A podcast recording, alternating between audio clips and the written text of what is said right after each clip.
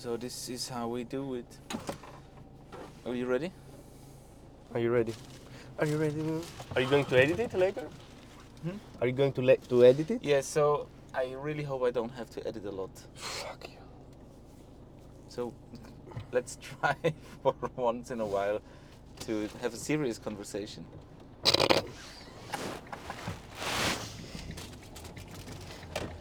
Ba ba ba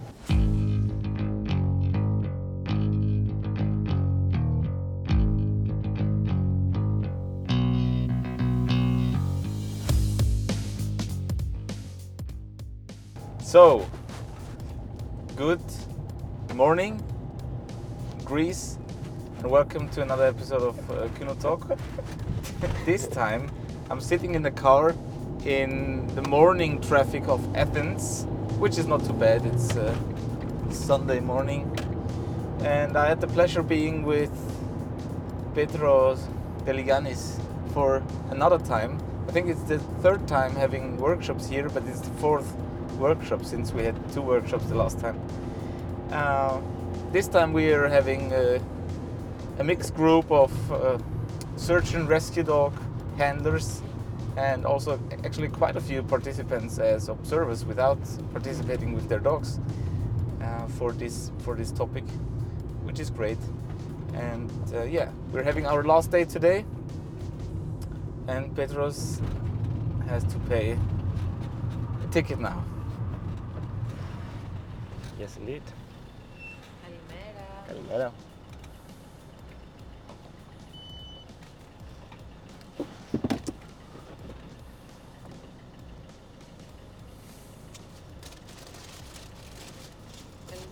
Alice Name.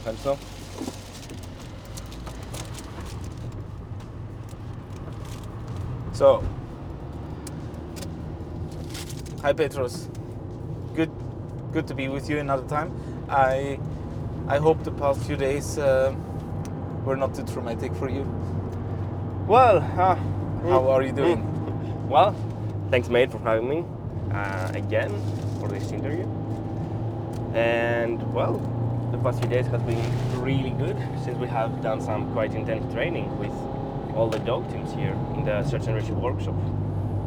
So it has been quite fun. Yeah. Before we, before we maybe dive into the search and rescue topic, let's talk about the the past year because actually. It's been almost 12 months that I've been here the last time. Also, almost 12 months since we've had our first podcast here at Kynotec. And many things have changed. So, you're running a new company. You're now like you're you're alone now in the company because before with uh, Arcanist you were having a team, which was also great. But uh, I'm really happy for you that it worked out like this now. Um, you're hosting several workshops also with Jens. You did sell a few dogs. Um, you have again started to study at the British University. So let us know some of these things before we dive into another top topic. Yes, so actually this year lots of things have changed. So since May I'm right now running my new company which is Operational K9 and it's based in Athens, Greece. Through this company I basically offer training services for dog handlers, professional dog trainers and in general people that are very enthusiastic about working dogs. So mainly we work on uh, domains like scent detection, variable surface tracking, practical obedience, and also competitive obedience for people that want to do dog sports like uh, IRO competition or obedience competitions or any other kind of uh, obedience competition actually.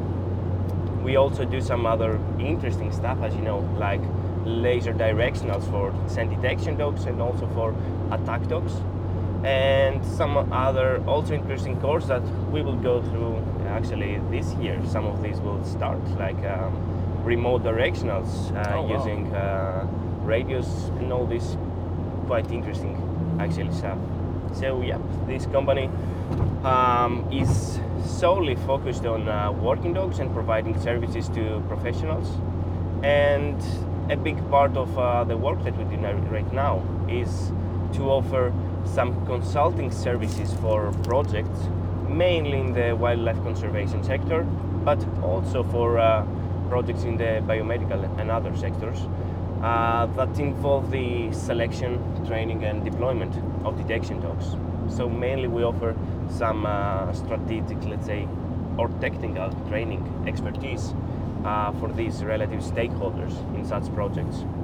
And it has been uh, quite a journey so far, actually. We have done some pretty interesting things. And on the side, um, I indeed, as you said, have started studying again. So I'm running my master by research uh, program in uh, University in uh, the UK. So Which university? Hartpury University. Okay. Uh, it's in Gloucester in the UK. So I have been studying there for this year, and we will do some what I consider to be some interesting research projects this year that have to do with scent detection dogs. So it looks like a challenging but promising year. Yeah, but the, and, it sounds extremely interesting. And now I've, I've known you. I think I think we are in touch since 2019. Meanwhile, Yeah, that's what I yeah, think as well. end of 2019, Mhm. and already then you were quite busy, and now you've um, you've managed so so many new things, and uh, you really, I think you're really really doing good. Also, you said that um, now having the new company, some some authorities have reached out to you to to join their training and uh, just to have you there Mhm. and, and to, to listen to some of your comments and to get to know you. How's that been? Yeah, so things have started to change in general in the working dog community. In Greece, we have been conducted by some agencies uh, in Greece and from abroad regarding some quality assessment for their detection dog teams, which is a very important part of starting new training efforts. Because I consider that it's extremely difficult to start training unless you have made uh, something like a SWOT analysis for your dog teams. You Yeah. need to have identified the strengths, weaknesses, the opportunities and threats for your detection dog program. And So- when we do that, So, it's a really good first step. Please explain to our listeners who don't know it what the SWOT analysis is. So, it's not a SWOT unit. no, it's not. um, so SWOT is an acronym. It comes from strengths, weaknesses, uh, weaknesses, opportunities, and threats. And mainly, it's a framework that we can use uh, in different projects to identify basically our strengths, weaknesses, further opportunities to improve or develop the training project, and relevant threats that can uh, diminish the performance of the teams or the efficiency of the program in total. So during these assessments, we make um, a holistic, let's say, evaluation of different aspects of uh, working dog performance, starting with uh, some welfare assessments, Yeah. uh, because we right now know we have research that suggests that poor welfare indicators indicators are actually correlated to poor performance in guide dogs from the blind and also poor search performance in explosive detection dogs. So, as it is common in other uh, European states and in uh, several other units um, throughout the world, we start by conducting some welfare assessment using some standardized tools like the animal welfare grid is one of the tools that we use. It's a really helpful, really really easy to use online tool that you should definitely check out. That's cool. So, everyone can just go to this link and have a, a check on on their animal welfare grade or what's how to imagine.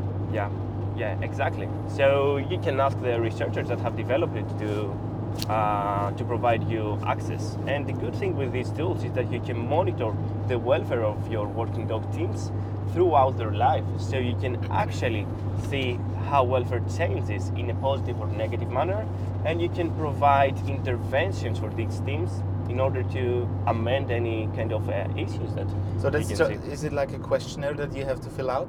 And isn't it that isn't that very subjective?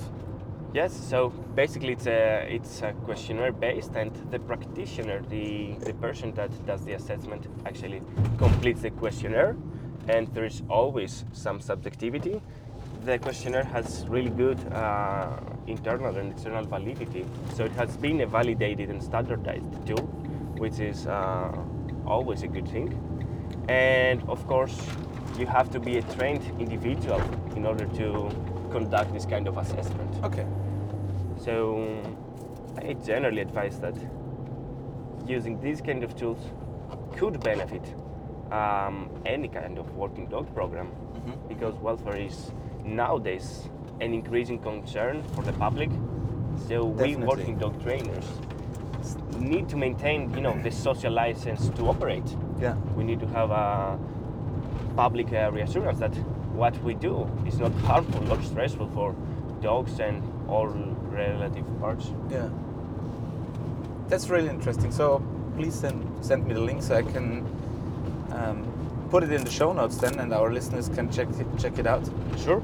and, and just have a ha, just have a try by chance and, and not being trained, but just to see what's uh, what the results are then. hmm So that's really cool. And and what do you think? How how did the, the Greek mentality concerning working dogs change or evolve?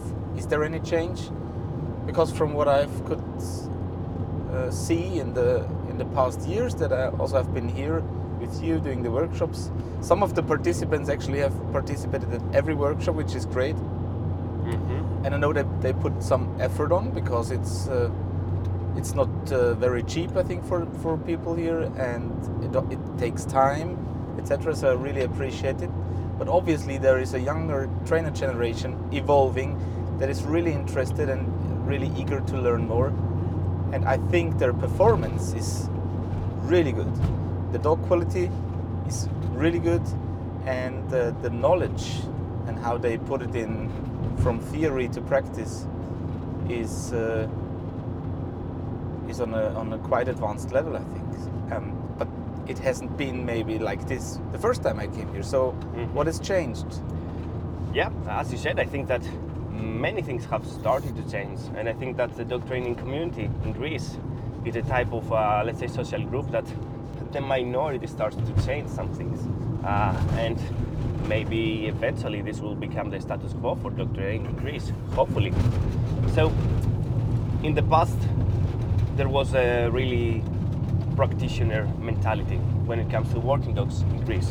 So some person was really, let's say, not afraid of dogs as a young individual, Yeah. and he got involved with working dogs, or he was as, he was um, deployed with a scent detection dog.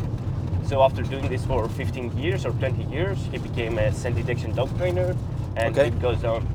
So the new generation of uh, dog trainers are more into actually seeking out training and education opportunities, especially when it comes to working dog training, but also in other critical aspects of uh, dog training and behavior, like applied behavior analysis, for example. Mm. So most of the young individuals seek out these opportunities to find more about this stuff. And this is a really nice mentality that you see, especially in younger people. But of course, there are really bright exceptions in uh, older and more experienced trainers. So we have trainers in our courses, in our seminars, that really do this for 30 years. They have trained hundreds of people and handlers, and Yeah. they still come and join and find the opportunity to learn from instructors and stuff. And I really, really admire this kind of mentality. I really hope that when I go get uh, 50 or 60 years old, I will still uh, seek out every training opportunity. It's a healthy thing to do, I think. I, and I, I think that's uh, a great thing that you're talking about there because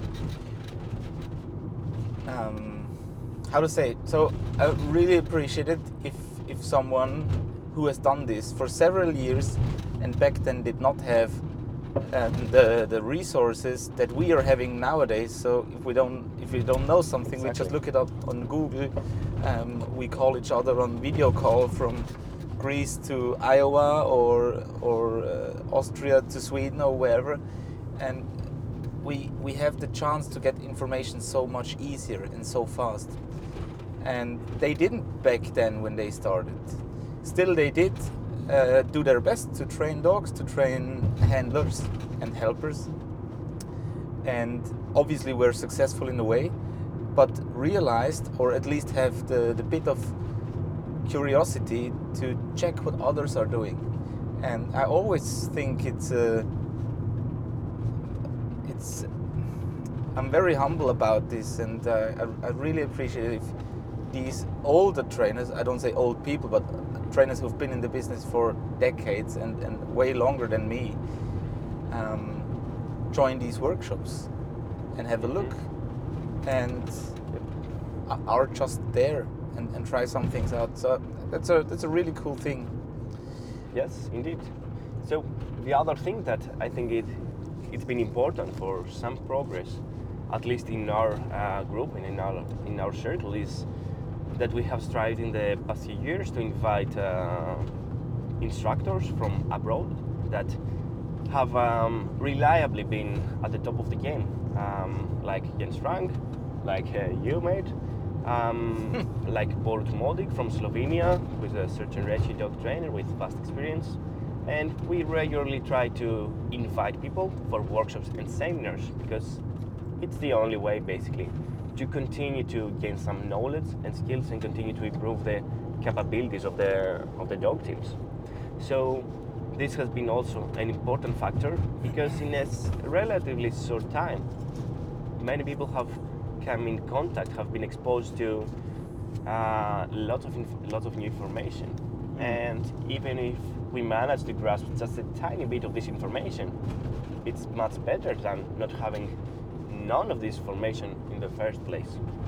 So the good thing is that most of these trainers and practitioners have been working in a very systematic manner, and we know that working like that yields results Okay. because the top competitors and the really good working dog trainers and handlers do that, and it seems to be working. And also, it, is, it has been really enjoyable that most of these instructors use a systematic way of training that is based on uh, positive reinforcement and some negative punishment. Mm. So this also has been a change in the mentality and traditional methodology that has been used in Greece for the many past last years actually. So both of these things I think that have been equally important in developing uh, all the younger participants that you see that they have progress and it goes on like this. Definitely. Mm. But it can also be quite challenging for, I would say, inexperienced uh, people who are new to the suspect, uh, subject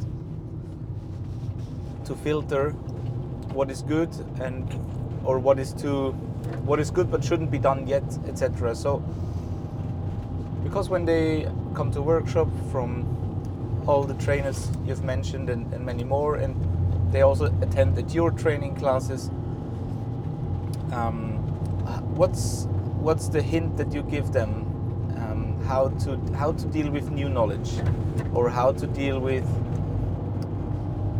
new approaches because we all know that when we have a young dog and or if you think about ourselves back then when we started and we wanted to learn more and we wanted to try out new things it wasn't always the best thing to Mhm. to do everything immediately differently just because we attended a workshop what is your hint to Well, new handlers how to deal with that So, exactly, it depends on the level of experience. So, what I mean is that more experienced trainers, um, it's easy for them to experiment and do some trial error from now and then just to explore new techniques or explore a new, let's say, opportunity for a progression plan. And these kind of people are quite experienced, so they can uh, take, let's say, a leap of faith and investigate something new. And if this new approach works, then they can incorporate it in their training plans Mm. and no harm done. And if it doesn't work, no problem, then you will get back to the existing training plan that they have been using. Yeah. So I do that a lot actually. I frequently experiment with new techniques or things that I uh, I see or someone tells me, just to make sure that my progression plans, my training plans for different skills in the dogs constantly change for the better. So I think that experienced people can benefit from experimenting and testing all this new knowledge. I think that uh, more novice dog trainers or, or novice dog handlers benefit more f- from sticking to a progression plan that they have seen that it works for someone else. Mm. So they start to find out to investigate that this field of uh, detection dog training or sensory dog Yeah. training in a, let's say more um, more feasible or uh, or viable manner for them. Okay. And I think it's easier that way, just to stick to one method initially, and then as you gain experience, you can start experimenting more and more and more. So obviously, these people benefit from attending workshops, seminars, new training tutors and stuff, because there is no point in being too loyal to one dog training plan Yes, or definitely. one methodology, or you know what I mean.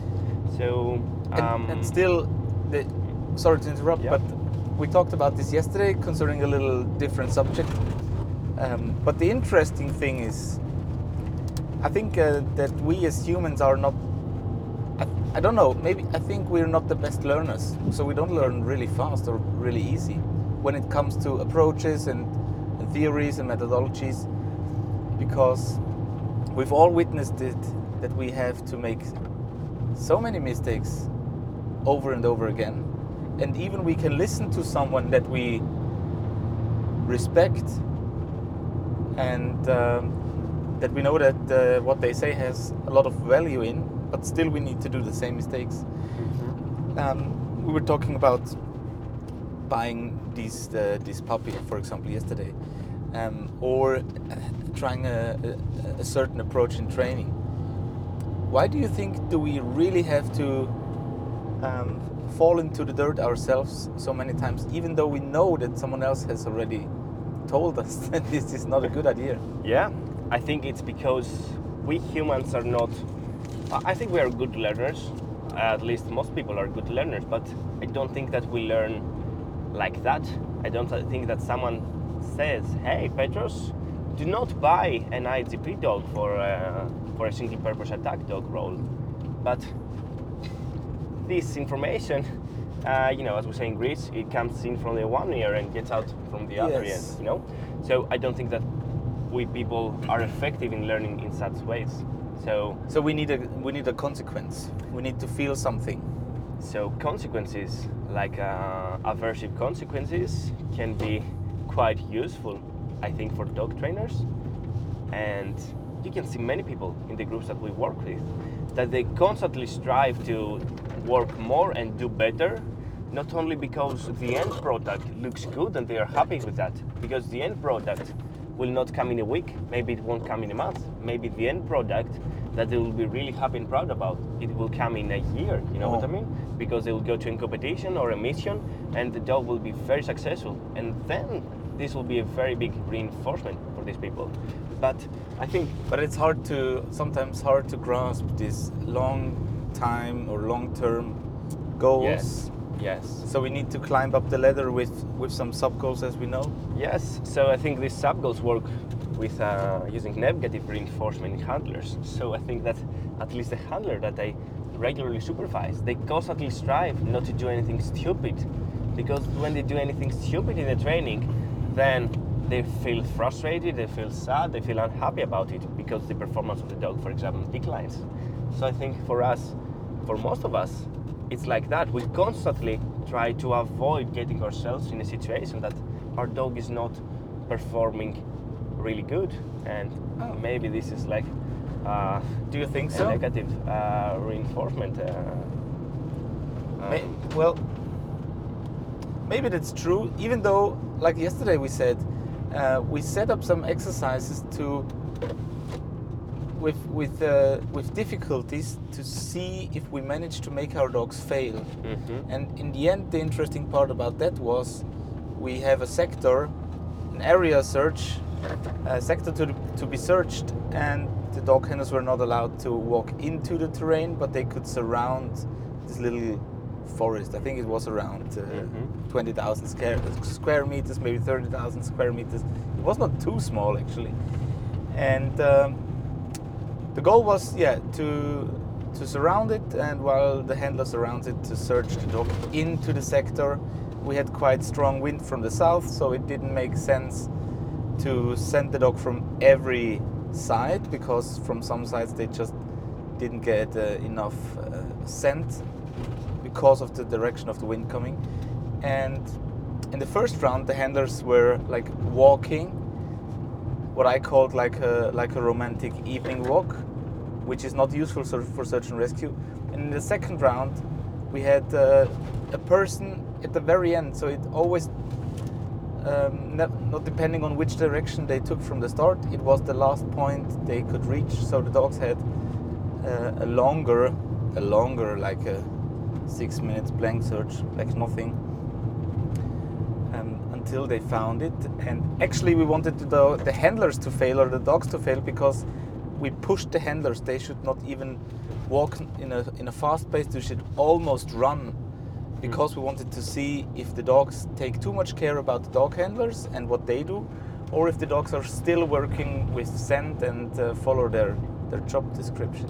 So, do you think that is a good thing to sometimes try to fail, just to see if the work we already put in is um, strong enough to withhold our stressors? Definitely, I think it's the most important part. So we regularly say that we use errorless um, training, but I was discussing discussing with uh, Jens Frank from the SWTI the last time he was here, and Jens was saying something that really stuck to me. He said, "If training always looks good, if training is always successful, it doesn't mean that we have the best dog. It means that our training is too easy." Yes, And that's true. So I think hundred percent. But maybe not for a learner. So, you know, I think when we we start new behavior, yes, I think we should really strive for work for success, to to to, to get many reps um, on on rewards and on correct behavior. hmm But then I I think I also think that this is what Jens talked about. Yes, definitely. and variable reinforcement or intermittent reinforcement um, comes really to place in this conversation. So, for example, you see that our handlers are used to failing sometimes during training, and they have become accustomed to it. They do not like uh, get over depressed or something, because we know that sometimes we fail, but maybe the next time we will be successful. Yes. And this kind of uh, variable reinforcement of the human part of the list, Which is the happening all the time. Yeah. Yes, I think this is a very effective way of training handlers and trainers to realize that dog training will not always look good and it has to uh, not always be perfect because that means that we are training at an acceptable level of challenge. And the same comes for our dogs. We use variable reinforcement because we know it's the most effective way to do things, uh, especially when we have to do with working dogs. And many, many dog trainers and handlers, they understand the concept of uh, intermittent reinforcement. They really want to use it, but they always postpone it.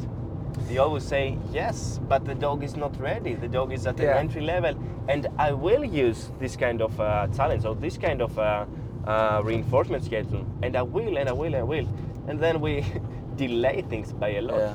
This is So- like like the people say they will go to the gym, Yes, that's And- me. Yeah. and as Papa Swolio says, go to the fucking gym, go to the fucking gym, go to the fucking gym.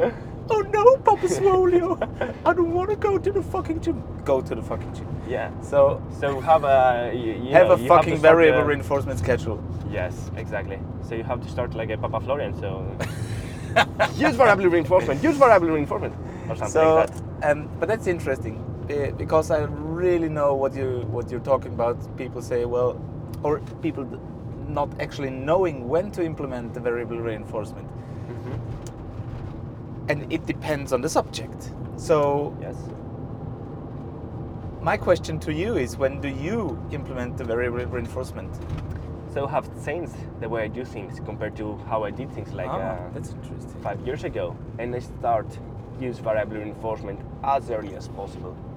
And when I say as early as possible, um, I mean the moment the dog can perform a behavior at the, according to my criteria at the performance level that I accept. So, for example, the dog can indicate on a one centimeter piece of Kong on the ground three correct times in a row, then I immediately start using variable reinforcement.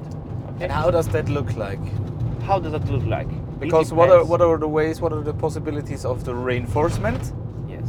and what are the possibilities of non-reinforcement equally non-punishment Mm-hmm. Exactly. So people have been doing that for years in many, many, many different ways. And some of the different ways to use variable reinforcement, I don't think we can call it variable reinforcement anymore. And it's okay to be honest. So the way I do it, for example, the dog searches one car, the dog finds a tiny piece of the target odor or a very big piece of the target odor, and then the dog indicates, and then I wait for 10 seconds and I say, Inca, come. I recall the dog, and I move on to the next car and search again, and the dog finds again, and I say, Inca, come. Then I move the dog to the next car, the dog finds something, and again I say, Inca, come. And you see that even with novice dogs, if you just start doing it, they Mm. just accept it. because it gets normal The subject, the dog or the human, they don't have control over the schedule of reinforcement. They're just passive subjects in this uh, situation. You just have to do it. And then you will start reaping the benefits of this Mm. procedure. So I know there are people and uh, trainers and handlers claiming that variable reinforcement is not very useful in animal training, but I think this is as far from the truth as it gets. We can't have Definitely. dogs and detection dogs that are not used to variable reinforcement schedules and get them on deployments and not reward them. I, I the think dangers uh, are immense. definitely uh, and especially when it comes to bite work and i'm not i'm not a bite work Uh-huh. trainer but i have some insights and i talk to many professionals and i like to get bitten but uh, i think one of the main problems in the bite work uh, sector is that especially for those units who need silent dogs for silent uh, approaches and uh, and stuff like that and the dogs get loud, it's because the dog is on a on a on a continuous reinforcement schedule or ratio of, of reinforcement because every time they approach a house, the dog gets sent in and gets to bite someone. Yeah. And and I think that's and and already sending the dog, even if it was a blank search, is already a reinforcement. So what I told those guys is, well, it, it sucks, but do approaches without uh, attacks or do approaches without even searching for for a criminal. Hmm. But Yeah. uh, that was a side story. So Mhm. my my question is concerning the variable reinforcement and when to start. Is there can you make out a, a, a, a certain waypoint in your progression plan when you really do that? Because um, you said when the dog could uh, indicate on one piece of or uh, one centimeter big on the Mhm. ground or something like this. So this is very scent detection specific. Yes. So Give me give me an example of uh, I'll give you several examples, but uh, uh, an- an overall rule for yourself. Yeah, but my overall my overall rule is as early as possible because I have in the past postponing the use of variable reinforcement by a lot. And okay. I have been in that trap of saying I will do it, but not now because now I'm working on something very technical, like the distance of the dog's nose from the hide, Okay. or um, anything else on obedience stuff. Mm. But now I use variable reinforcement pretty early. So the moment that the dog can exhibit the behavior that I want without luring or uh, lots of prompting, then I immediately start using variable reinforcement. That means, can the dog come to my left side when I ask him to and stand there without me having to lure him with a treat? I immediately start using variable reinforcement. Okay. Okay. Can the dog obviously walk, tra- being transported next to me for 10 steps? Then I start using variable reinforcement. Okay. So I don't uh, delay it anymore. I use it pretty early. And of course, if you thin out the uh, schedule of reinforcement too quickly, obviously we will have some unwanted side effects. Okay? You can't have a dog that expects to be rewarded 10 out of 10 times and then five times in a row not reward the dog and expect the dog to perform equally well in the next in the following repetitions. Yeah. So obviously we thin out the, scale, the schedule of reinforcement or the target density and everything in a gradual manner, but, but we do that very early in the training. Okay, Hmm. so That's very interesting. And so my rule of thumb and what I tell our trainers and trainees and handlers is uh, to start with the variable reinforcement as soon as we have some stimulus control on a Mhm. behavior. So as soon as I can, I build behavior, or let's say it like this, I make behavior possible in a certain context. So I manipulate the environment, my training setting, and the dog to create wanted behavior Mhm. step by step until I have reached a minimum of target behavior that is required. that's Then I give it a name. So then I call it Foos, or then I call it left, search, track, bite, whatever. And as soon as I can use this uh, conditioned discriminative stimulus that should trigger the behavior, at this point I start uh, using the var- variable reinforcement. And, and this, for me, this um, rule of thumb is nice because it counts on every behavior, never minding Mhm. the, the subject I'm, I'm working in. And it, my, my people obviously understand um, what I mean by that. Um, You know what's interesting? It seems that interesting. not really, but uh, you know what's interesting? it seems Tell that me. different kinds of dogs respond differently when introduced to variable reinforcement schedule or Yeah. any kind of, kind of uh, intermittent schedule of reinforcement. And that's very interesting because we have no clue. And Yeah. we have no clue because there hasn't been significant or none, from what I know, research on the use of such schedules in working dogs, for example. So. You frequently see some kind of dog that when they do not get rewarded just one or two times in a row, they stop performing the behavior. okay. And we don't know yet if Do you this think has it's been Do you think it's because the dogs are sissies or the handlers? You're a sissy. But maybe it's because of the um, of using uh, continuous reinforcement for so long. Maybe it's some kind of trait that the dog possesses.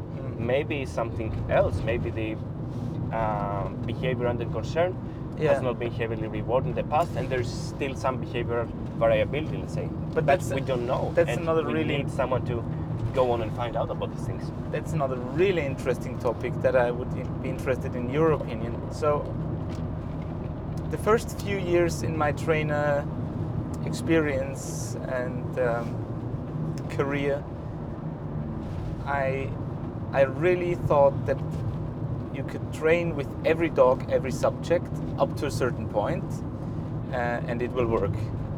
Of course, uh, the, the French Bulldog will not perform equally as a German Shepherd, and uh, the Malinois will not perform equally as a, I don't know, a, yeah, never mind, a German Shorthair Pointer, depending on the subject. But there is a certain way that it's possible to train a dog, each behavior. And when we're getting to working dog subjects, and actually the dogs are used for a certain thing and they need to work so this needs to be reliable um, the, there must be a, a, a minimum qualification etc obviously not every dog fits in these skills so how do you deal with the truth and the handlers how do you deal with, uh, with with these issues when when you realize okay probably this dog just will not uh, reach the goal of becoming a search and rescue dog or of becoming a scent detection dog. Maybe not because the, the handler is not talented, or maybe both. The handler is not talented and the dog just does not bring this, the traits and the genetics that it, that it would take. And I really had the problem because I hate um, I hated to to tell someone that their dog is just not good enough. But I, what, I, what I've realized is um, it's uh, neither it's good to give them an illusion of try harder, maybe it works. Try harder, maybe it works. I thought at a certain point, and this was very helpful to some of my handlers, to tell them the dog you're having right now will never become a reliable detection dog. But train him as far as possible, then get a new dog. I help you to select it, and we will make a proper working dog out of that. How do you deal with these subjects? So Because this can be heartbreaking to tell someone their dogs just won't fit, Yep. and they they know they love their dog and they will have their dog another 15 years or something. And uh, what can I do now? So Mhm. So, selecting the right dog for the right task is the only sane thing to do, obviously. Many times we have a dog in our hands that is not an ideal or suitable dog, dog for the end task. This happens often.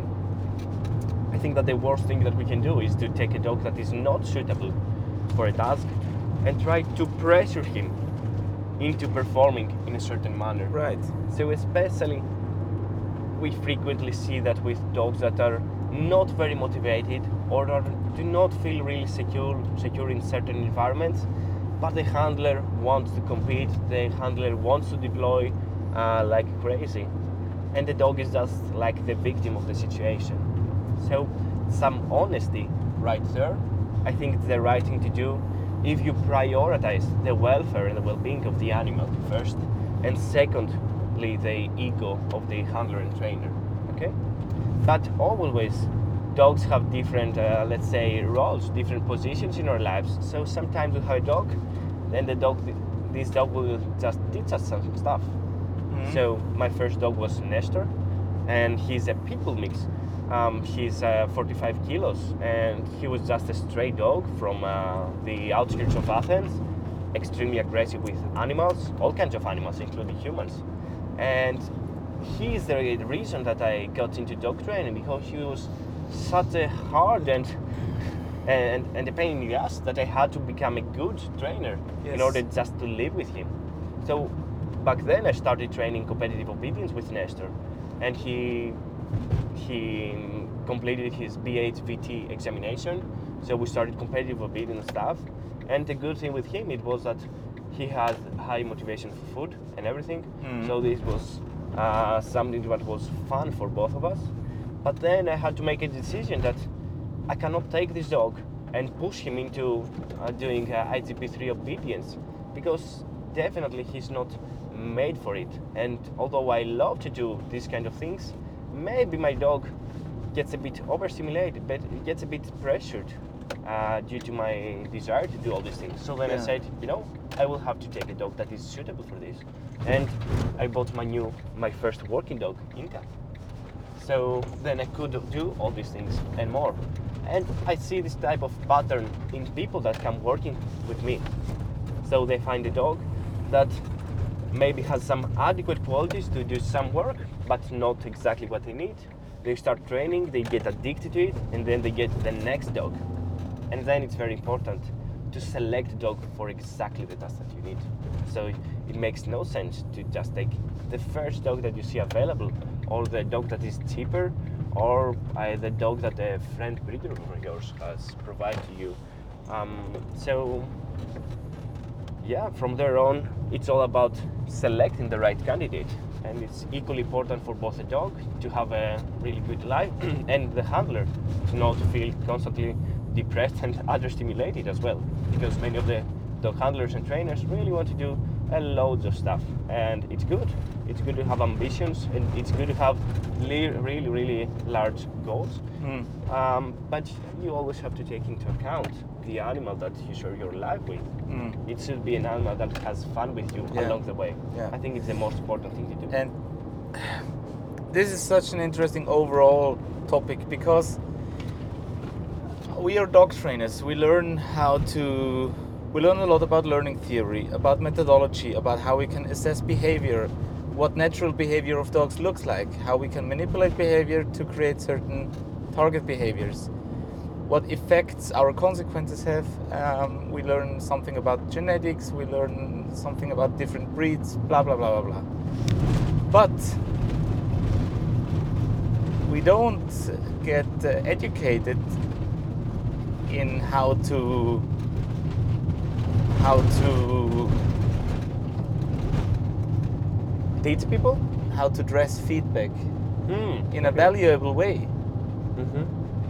And actually because we were talking about what further trainings we could attend because it's it's hard to find another dog trainer who is that interesting and that skilled that I would like to spend a few hundred euros and a few days.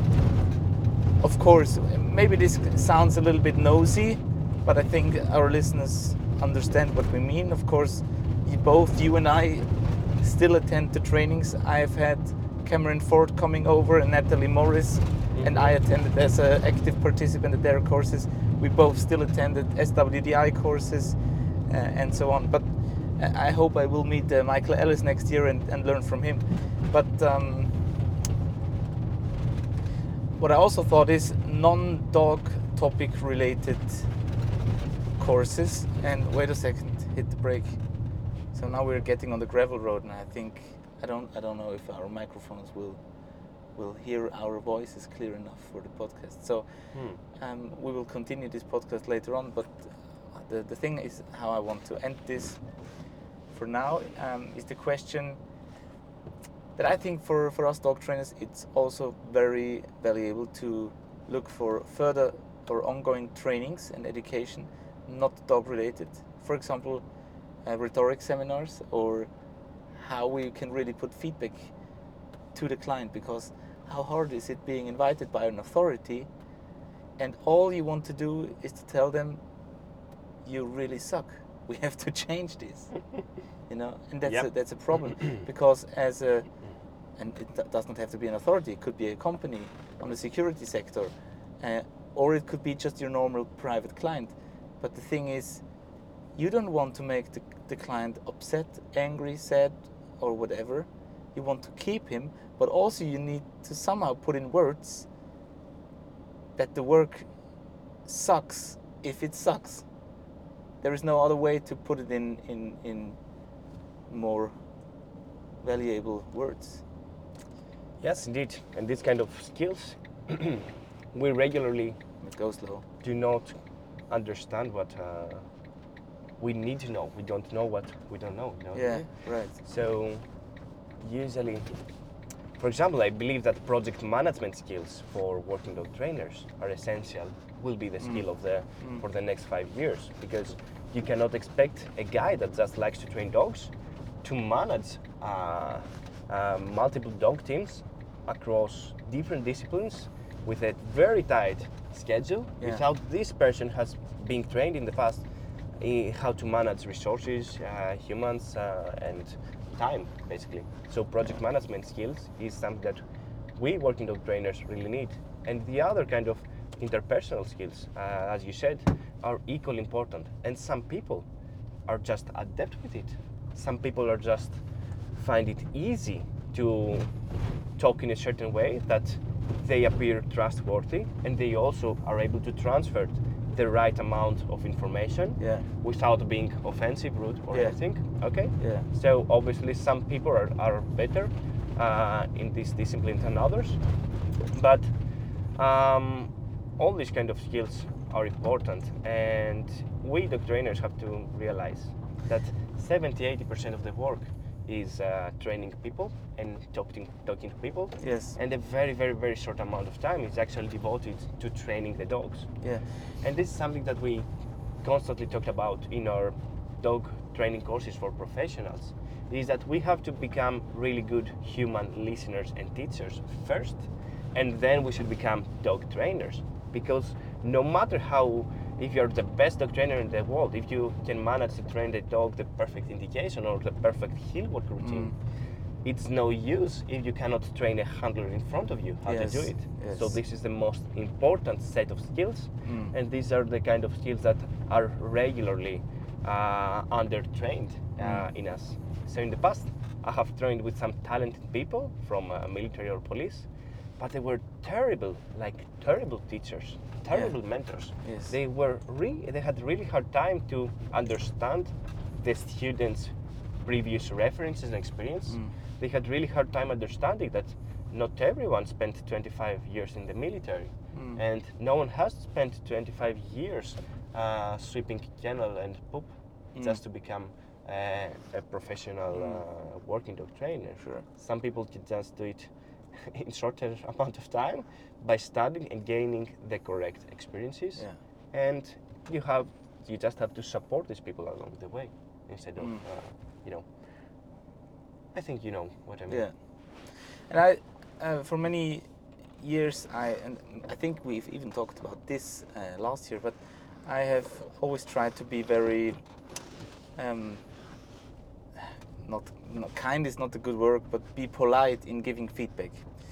Um, but being polite and giving feedback is a problem because we make things that are not good sound as if they're good or as if they're not that bad. Mhm. And what I have learned uh, when training with uh, Austrian Special Forces is they said, Flo, you're a nice guy, but just tell us if it sucks or not. Uh, because we don't have time for all this kindness. Because that's, that's not the truth, you know? If it Mhm. sucks, then it sucks. Yep. And so what I've taken away from there is to analyze my my client and then I say what kind of feedback would you appreciate? How do you want me to tell you if I think something is good or something is bad? And I think that's also a good hint for younger trainers to if they don't know how to put it in words, ask your client what they would appreciate and and with what kind of feedback they can work with best.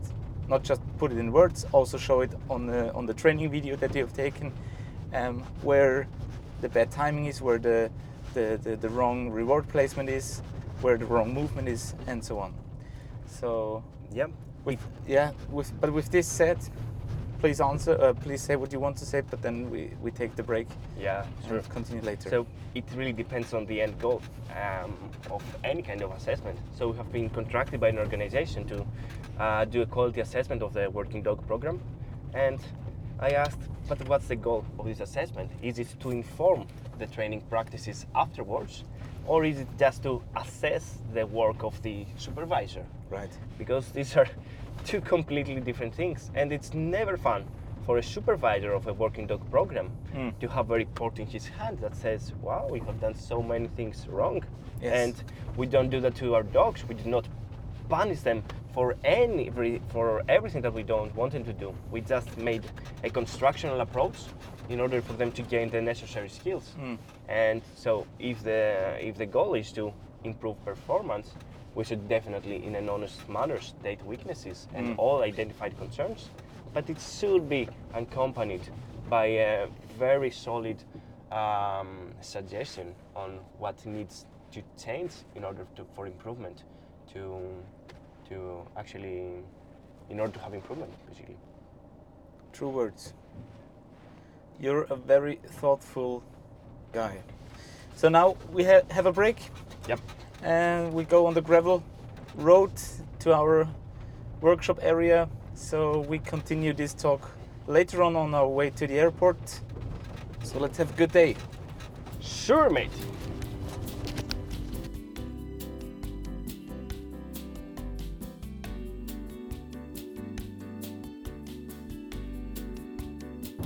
So we are back after half a day,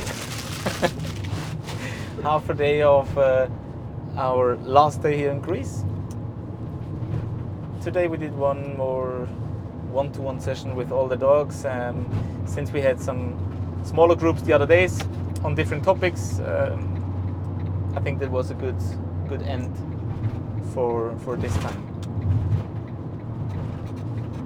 What do you think about the performance of, of the handlers? Because we are having uh, civilians, we are having uh, teams from the fire departments. Is search and rescue a big topic in Greece? Well, definitely it has been coming. It has been becoming an, a, topic of increasing concern and interest. So, the situation with search and rescue in Greece is actually quite disappointing because the infrastructures for search and rescue uh, during uh, for open area searches is not quite there yet. We don't have, um, I don't really know the correct term in English, but we don't actually have search and rescue uh, helicopter uh, rescue. So we have helicopters that transport patients from a hospital to another, Okay. but we don't currently have the infrastructure for uh, for helicopter rescue in uh, you know in uh, difficult terrains and stuff. So in the past few years, due to also the fact that some hikers had died due to uh, not having um, not being rescued by the authorities, search and rescue has started now to develop. Previously, it was, I think, basically in its infancy. And I know that many people especially the firefighting departments will hate me to say that, but this is the truth. Compared to other European states like Slovenia or Austria, or, we are really far behind. Okay. So this development also occurred in the field of search and rescue dogs. So I believe that the the field of search and rescue dogs in Greece actually started when Boris Modit from Slovenia came here from the first for the first time and Yeah. did a couple of workshops and actually some uh, like two or three consecutive months of training with several people. So That's this is where all started basically. So right now, more and more volunteer search and rescue organizations have started training their own dogs for search and rescue. Okay. And I think it's one of the fields of working dog training in Greece that will just increase in the next few years. Sure. Yeah, I, I, I remember I was talking with Tuborot uh, back then when he started these, uh, I think, yeah, three months long courses. Must have been a fun time, I guess. Um, and to be fair, the the firefighters or the dog handler from from those uh, fire departments actually they they made a good job. So the dogs searched, found, and indicated, except for the puppies. So it's it's um, it was good, definitely. Mm-hmm. So there was a, a concept in training, and as we said before, uh, it's it's always uh, a nice thing to see that these uh, people who have been doing this for several years are still uh, interested and curious about about uh, other trainers and other approaches, etc. Yeah, but it's a mentality that you can really admire in this kind of people. Indeed. It's a mentality that you can really admire. Yes, definitely. Yesterday we we had uh, already on the first day we had the question, but yesterday I, I tried to answer it as best as I could, and it was about uh, puppy selection Mhm. for different purposes. And this is a is a big topic, so we could uh, cover this topic uh, for several days, probably, uh, depending on the possibilities that we have. Uh, uh, driving to some breeders, uh, looking at different litters, look, looking at different puppies with different ages, etc. If we have to select a puppy, what what uh, what do you think are the difficulties, and what are what are the chances? Are there benefits compared to the year-old dogs? Uh, what's what are your thoughts about the, the topic puppy selection? Yeah. So obviously, puppy selection is a very tricky subject, and I think that now more and more people start to understand that picking a puppy is just a big gamble. It's like tossing a dice and Mm. hoping that you get the number six, but it might as well be number one or two. So we don't really have a valid and reliable way to test puppies. So if we had one way to do that, that would mean that we would devise a test that could actually measure the traits that we really want to measure. And this test should be able to reliably measure these things. That means that if I do the same test twice on the same dog, then the outcomes of both uh, trials should be the same. So any kind of test should be valid and reliable, and this is extremely tricky to do with puppies, as we know. And also, there's loads of scientific literature that have um, that report findings that are very contradictory to, to what we know as practitioners, and some other studies that really suggest that there is no point in uh, actually testing a puppy that is 8 weeks old, 12 weeks old, because we can get really, really um, few pieces of information from, uh, from any test at that age. So the thing with puppies is that we cannot uh, overlook the issue that these are not fully developed organisms, and we cannot overlook the issue of previous learning experiences. Yes. So we know that we should test the puppies in a place that they have never been before, and sometimes this is not even possible with certain breeders or uh, with, with, with certain in certain occasions. In general. And if you look at, uh, I don't know, any kind of job, or let's take special forces, Mhm. you don't get selected as a four-year-old. exactly. You get selected after having lived already around 18 years or more. Um, you have little life experience. You have been in school or you learned a, a practical job, and uh, you're fully grown, but still you have not finished yet your physical development.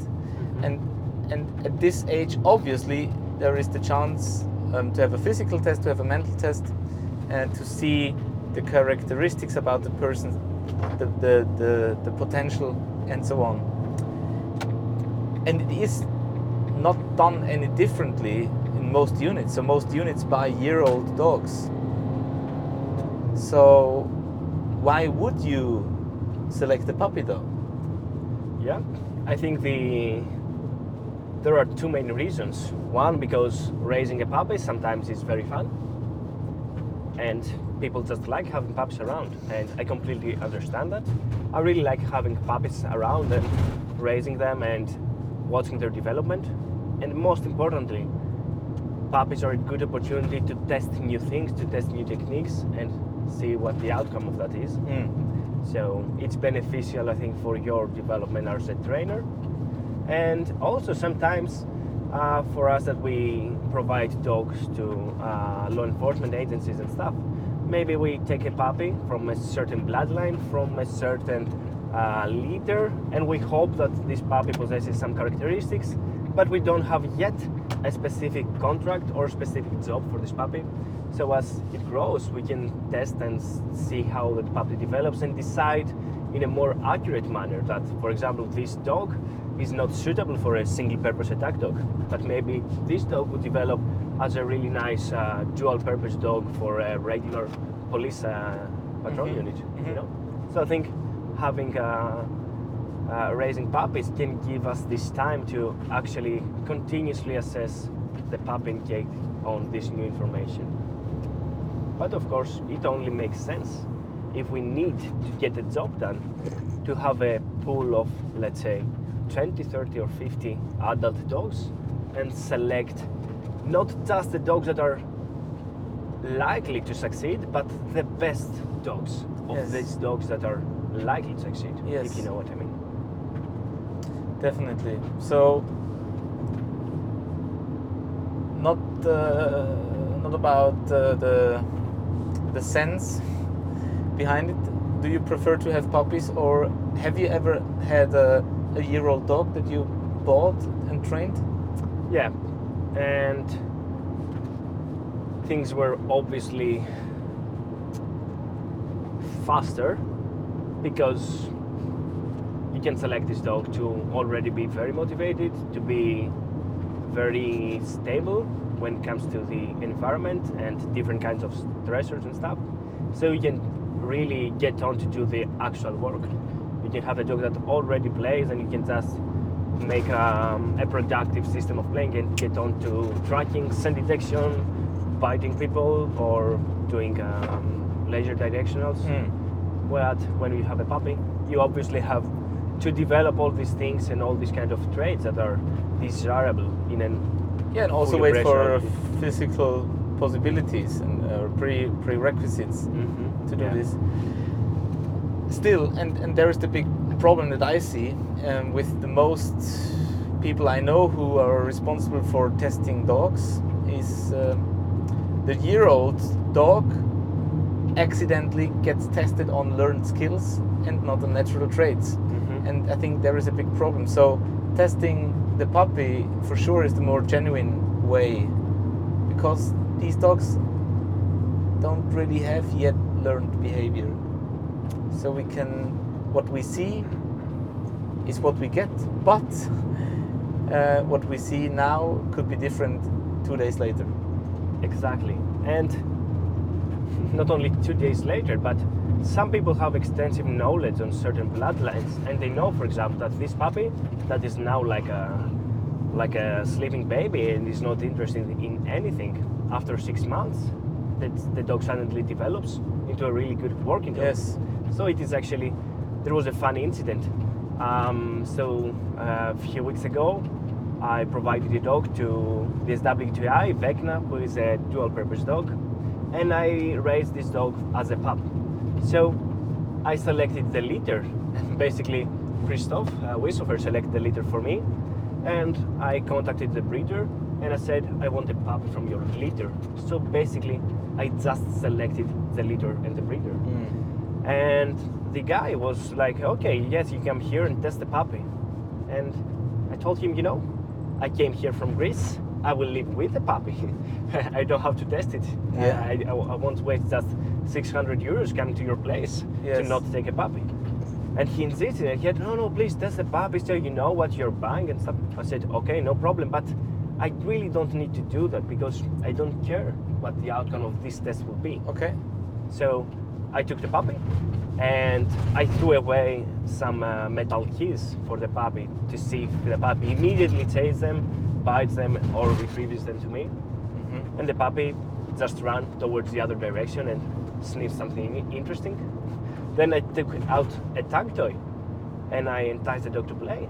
And the dog came, sniffed the dog toy, and just immediately went the other way and started sniffing some other stuff Okay. and the breeder was like white with fear he was he was extremely stressed because the puppy was doing nothing Yes. and i told him you know you, you need to relax because i will take the puppy and i don't care on the outcome of this test and he says ah you know take this ball he likes this ball so you can see if the dog retrieves it because i suppose he anticipated that the dog will retrieve and indeed the puppy chased this ball took the ball and just went to the opposite side of the room, far, far, far away from us. I mean, if there was not a door, I think the puppy would continue to move, you know? Yes. So, of course, I bought the puppy, and people would call me crazy. But this dog, in very few weeks, turned out to be a monster when it comes Mm. to chasing, biting toys, possessing them, Mhm. and he's a really good detection dog. I think he's a very good tracking dog, and he's also what I think is a quite good uh, police patrol dog. So, if I had just insisted on testing these kind of traits in a puppy that young, I might have lost the opportunity to buy and develop a really good working dog. Yes. It was a good learning experience overall. Do you know where the, the dog is now deployed? The dog is currently in Sweden uh, doing uh, training with Jens from the SWGI before he gets deployed to the new to his new police unit. That's cool. So, right now you also have a dog that was not, let's say, not perfectly selected in in Mhm. the in the sense that we have just discussed it. Yes. What about her? She was six months old when you got her. Yep. Why did you get her, and what is she being prepared for? Yeah. So. And many- is it promising? Um, is it was it promising when you saw the dog? What you tested or or felt? Mm -hmm. and and uh, did uh, the time did the time with her underlined your decision Mhm. Yeah. So unfortunately, I do unfortunately or fortunately. Unfortunately, Okay. I do not always do what I preach. So with my handlers, I'm super strict when it comes to selection and criteria. So I said, if you have criteria, it will be extremely stupid not to stick to them. Otherwise, why did you even bother creating your criteria? So with this dog, she was uh, six months old when I uh, took her in for a week for testing, and she's a really, really sweet dog. She's very motivated for toys. She has nice uh, motivation for food as well. She's extremely social with people. She's social with animals. So in general, you can say that Except for cats. yeah, she doesn't like cats. and the problem is we have like yeah, Yeah. billions of cats in Greece and like millions of cats in my neighborhood specifically. So it not- she doesn't really like cats, yeah. But she These cats were crying all night long. yeah, they were just I- fighting the I males. could crazy. not. I, I really slept horrible. Yeah, yeah. Um, yeah, what can you do? So, she possesses some really good characteristics of a working dog, but initially I was searching for a female dog that could also be a biting dog. So I was searching for a dual purpose dog.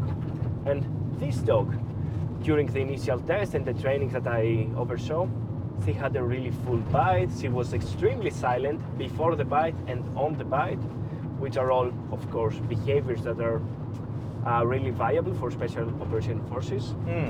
She seemed very motivated to bite the decoy, and she was she was in general looking very good. But then she was six months or. Yes, Yes. but she was six months old. Exactly.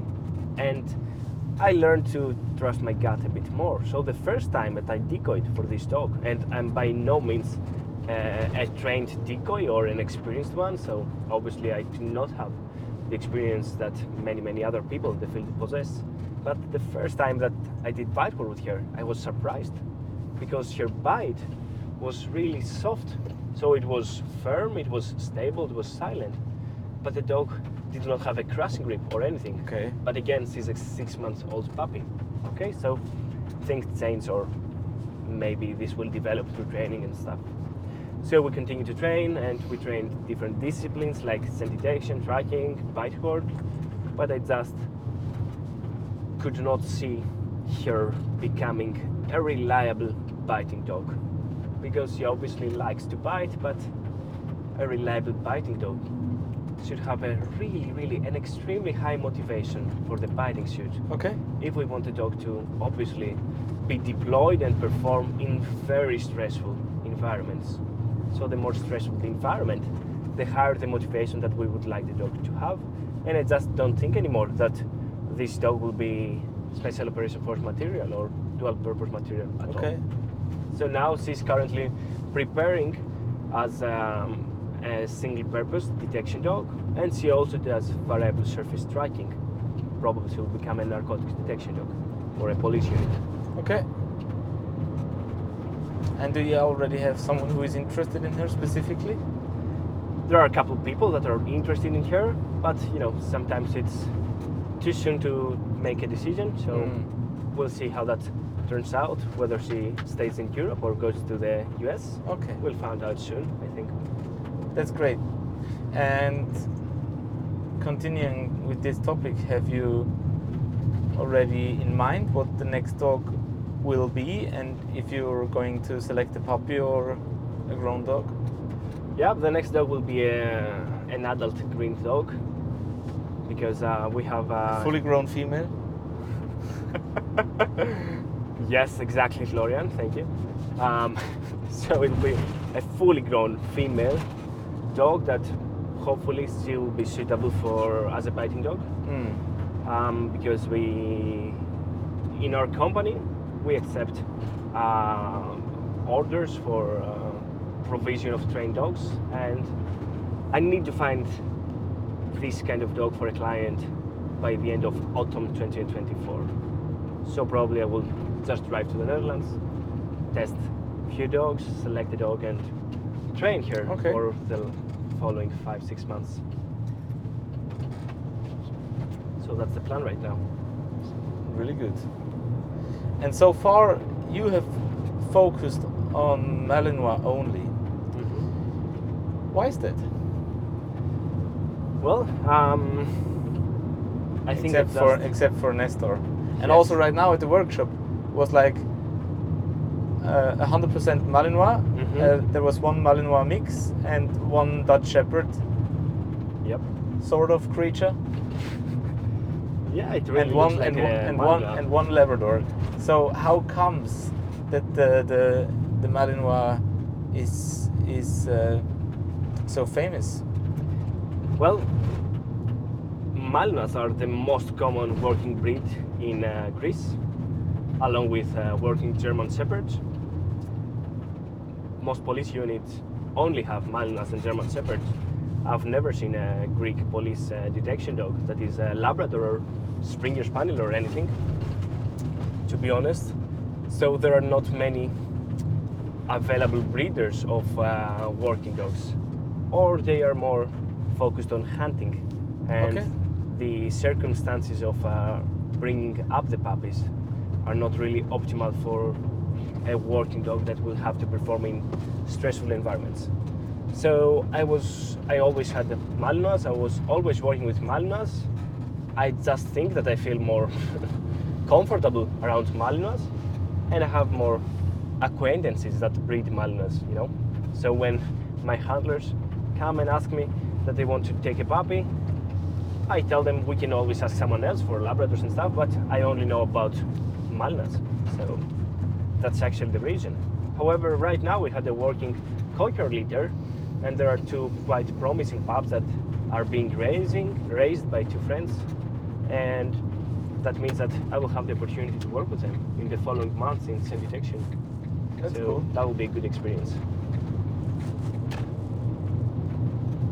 Great. and I think, well, this is because this is something that I have been doing, or I try to be doing, is that I would get as many as dif- as many different breeds as possible. So I started with my first dog, and she also was a working dog. Uh, it was a German Shepherd mix Hmm. and she only turned 11 but i think when she was six i already got or seven when i got my german pointer then i got my x mechelaar from the netherlands a really nice uh, belgian shepherd from the old oak so also Jagna Nagil has uh, an old oak uh, Oh. mechelaar and uh, jens has an old oak mechelaar of course this is how i got attracted to this breeder Mm-hmm. uh, It's a KNPV dog. And then I got my first Labrador, and then I got my second Labrador, and then I got four Labradors at the time.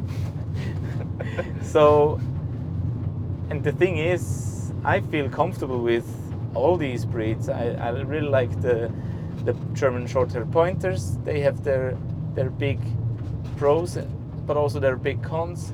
I really feel comfortable with the Malinois but of course depending on what line and where they're coming from they have their big cons and big pros also where the dog should be deployed and also who's who the, who will be the handler for this dog Mm-hmm. and um, then for for the most of the work that I am doing talking about professional detection and search and rescue I think the Labrador is my is my number one pick Hmm.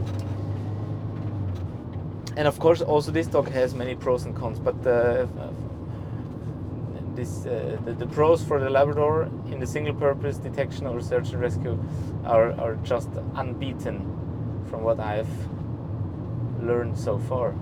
And that's why i think it's so interesting to meet people and talk to people who have their own experiences and who count on their own breeds.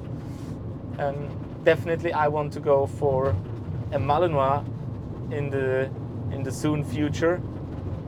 A little bit depending on the projects that we're facing in the coming months and years, because uh, yeah, who knows? Maybe I will move to Greece, or maybe I will move That's one option. to the States. no, I'm kidding. Not, or maybe, who knows? well, I think there was a I think there was a great uh, conversation. So I feel really weird talking with you um, uh, without joking around all the time. As. I said before, we are now heading towards the airport, so we only have a few more minutes to plan our next steps in the, the cooperation between our companies. So I think we would wrap it up right now. How can people reach out to you? How do they find out about your work? Yes, so they can reach out uh, at our social media at Operational K9, our Facebook page, or Operational K9, which is our Instagram account. And they can also go to our website, operationalk9.com, and get more information on our services that we offer for professionals and hobbyists, and also the different kinds of consulting work that we do for conservation projects, the train dogs that supply and all that kind of stuff. So it was great pleasure to talk to you again. I'm really, really impressed that we were so professional and managed not to screw this interview up with talking and saying Yes. silly stuff. Yes. We yes. are awesome. So yeah, it was a great time again. It was a great time. Thank you for the invitation to Greece. It's always a pleasure. I really enjoy being here. And yeah, so if you guys liked what you heard, let us know. Send us the comment, a comment uh, in the app that you're using to listen to our podcast. Give us a rating as well. If you're interested in dog training in Greece, reach out to Petros. If he can't help you, he knows someone else in Greece who does. So in this case, actually, we've had uh, a German student of mine from the AHT trainer course, which is the applied dog trainer course that I run with two other friends in with my other company in Austria. And uh, since she's in Greece many times, she just thought to um, to visit us at this workshop, uh, like as an intern internship. And yeah, it was really nice. We had participants from Lebanon as well, from France. So it was a real international event. Hopefully, we'll have something similar soon again. Yes, that's for sure. And it's always nice and impressive that this kind of uh, training opportunities that we organize are starting to become international, as you said. It's always nice to have people from other countries flying or driving here Yes. to train with us. It's awesome.